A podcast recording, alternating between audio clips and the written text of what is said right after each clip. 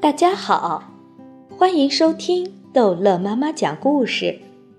今天逗乐妈妈要讲的是《查理和大玻璃升降机之蠕虫科尼的一》。哦，我的天哪！王卡先生连气也透不过来了。哦，我的神圣裤子啊！哦，我的五彩蚂蚁呀！哦，我的爬行猫啊！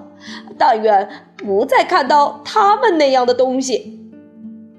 他飘到白按钮那里，把它按一按，助推火箭便发射出去。升降机向前飞得很快，一转眼的功夫，太空旅馆已经被远远地抛在后面，看也看不见了。那些可怕的怪物到底是什么东西呢？查理问道。你是说你不知道吗？王卡先生叫道。啊，也幸亏你不知道刚才遇到的恐怖。如果你哪怕知道一点点儿，而便会连骨髓都要吓出来了。你会吓得不能动弹，瘫痪在地上。那么他们就会赶上你，你也就会变成熟黄瓜，你就会被啃成上千小块，像奶酪那样被活活搅烂。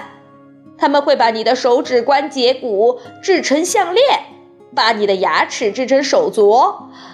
我不懂的是的孩子，那些怪物是全宇宙最残忍、最凶恶、最狠毒的杀人野兽。王可先生说到这里停了停，用粉红色的舌尖把嘴唇舔了舔。蠕虫，哦，科尼的，他叫道。啊，他们就叫这个名字。他又发出“科，科尼德”的声音。我原以为他们是，嗯，格罗布呢。查理说：“就是你告诉总统的什么黏糊糊的格罗布。”哦，不，格罗布只是我编造出来吓唬吓唬白宫里的那些人的。王凯先生回答说。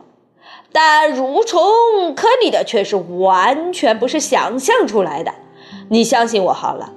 大家都知道，它们生活在蠕虫星上，这行星距离地球一百八十四亿二千七百万英里。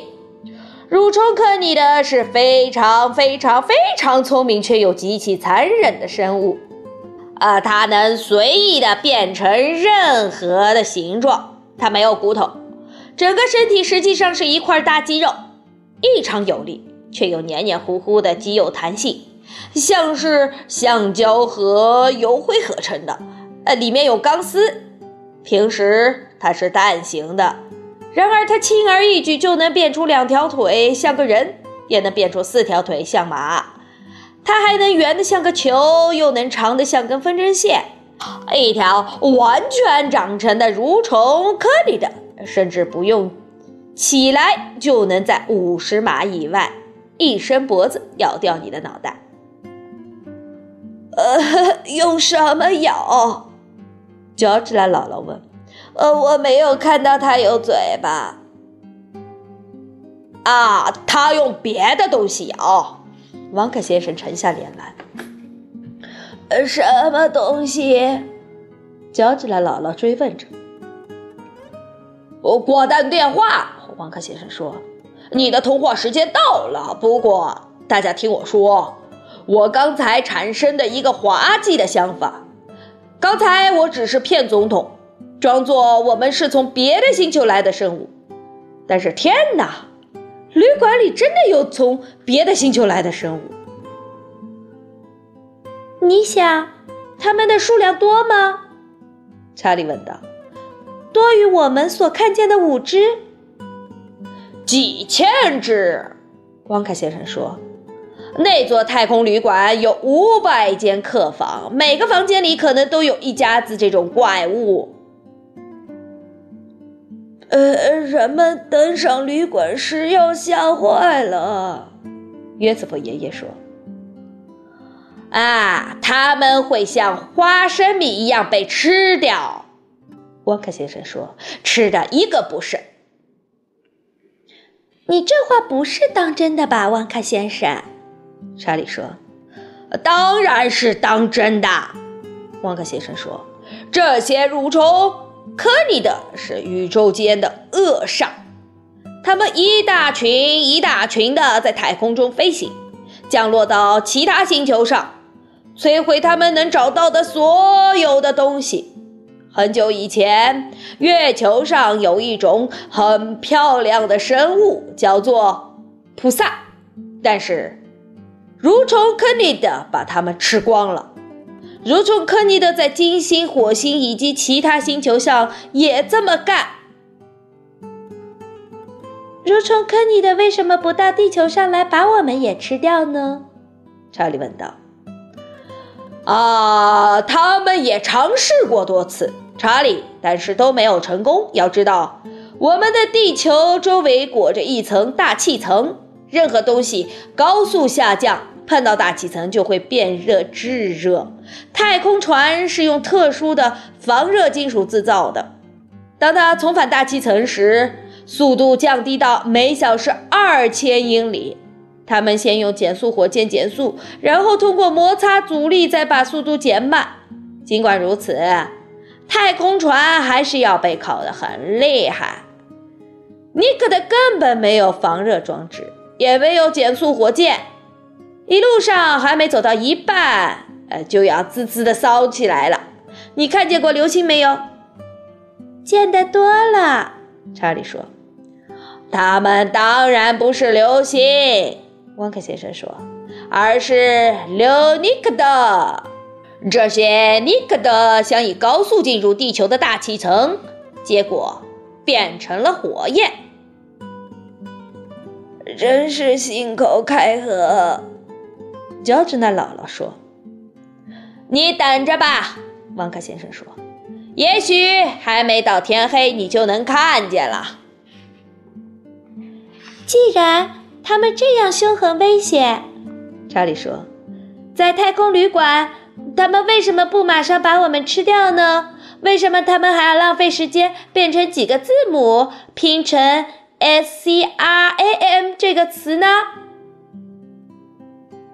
因为他们想要炫耀自己。